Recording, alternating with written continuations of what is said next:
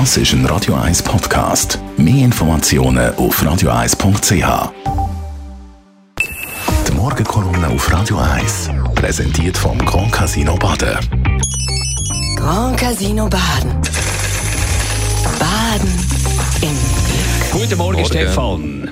Schönen guten Morgen miteinander, hallo. Impfzwang und Verbreitung von Zertifikaten, das sind einiges an Forderungen um. Was ist deine Meinung dazu? Ja gut, ja gut man muss mal eins wissen, in der Schweizer Medienwelt da gibt es eine Arbeitsteilung, da ist einmal das Schweizer Fernsehen, das bettet brav die Positionen vom Bundesrat nach und fun funktioniert sozusagen als Pressestelle vom Gesundheitsminister Berse und seinem famosen BAG.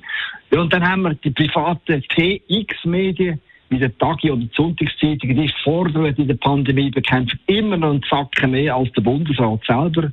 Wenn die Regierung die Maskenpflicht im ÖV anordnet, dann verlangt TX Medien todsicher auch noch Maskenpflicht in der Beiz. Wir haben es halt bei der, bei Terrassenöffnung gesehen, im Schneegebiet. Auch da ist der Tagi vorausgegangen und hat die sofortige Schließung von der Terrasse verlangt. Und jetzt, ja, jetzt vor der Tagi und die Sonntagszeitung eine Ausdehnung von Zertifikaten und dazu noch eine Impfpflicht für alle.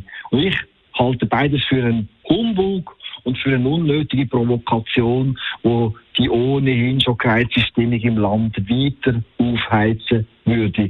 Und letztlich ist das in meinen Augen für die Virusbekämpfung kontraproduktiv. Und das sage ich als einer, der Impfen für absolut wichtig und richtig findet. Aber es gibt in dem Land 15 bis 20 Prozent, die sich partout nicht impfen lassen wollen, aus politischen Gründen, aus ideologischen Überlegungen oder schlicht aus Prinzip.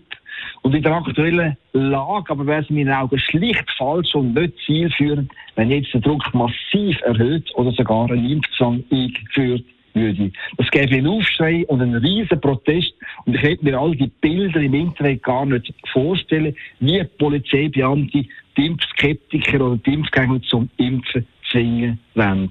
Und ich kann mir auch gar nicht vorstellen, wie die Behörde in der Hochburg der Gegner in Schweiz, Obwalden, Uri, Appenzell oder im Jura würden den Impfzwang durchsetzen. Das würde die Stimmung im Land ganz schnell umschlagen, auch dank der Unterstützung durch die SVP, wo immerhin die grösste Partei ist im Land. Und dann dürfen wir eines nicht vergessen, wir stimmen am 28. November über das Covid-Gesetz ab, wo es um die rechtliche Absicherung vom Impfzertifikat geht. Und wenn der Bundesrat jetzt viel Dampf aufsetzt, dann werden die SVP und die sogenannten Freunde von der Verfassung nur Nachtungserfolg einfahren und damit den Handlungsspielraum vom Bundesrat nur noch verkleinern. Darum würde ich in der aktuellen Diskussion sicher nicht auf die Maximalforderungen von der hysterischen Tagi-Medien eingehen und den Widerständler mit, und Widerständler mit Gewalt zu ihrem Glück wollen zwingen. Die Morgenkolumne von Stefan Barmettler zum Nachlesen auf radio1.ch. Er ist der Chefredakteur von der Handelszeitung. Die Morgenkolumne auf Radio 1.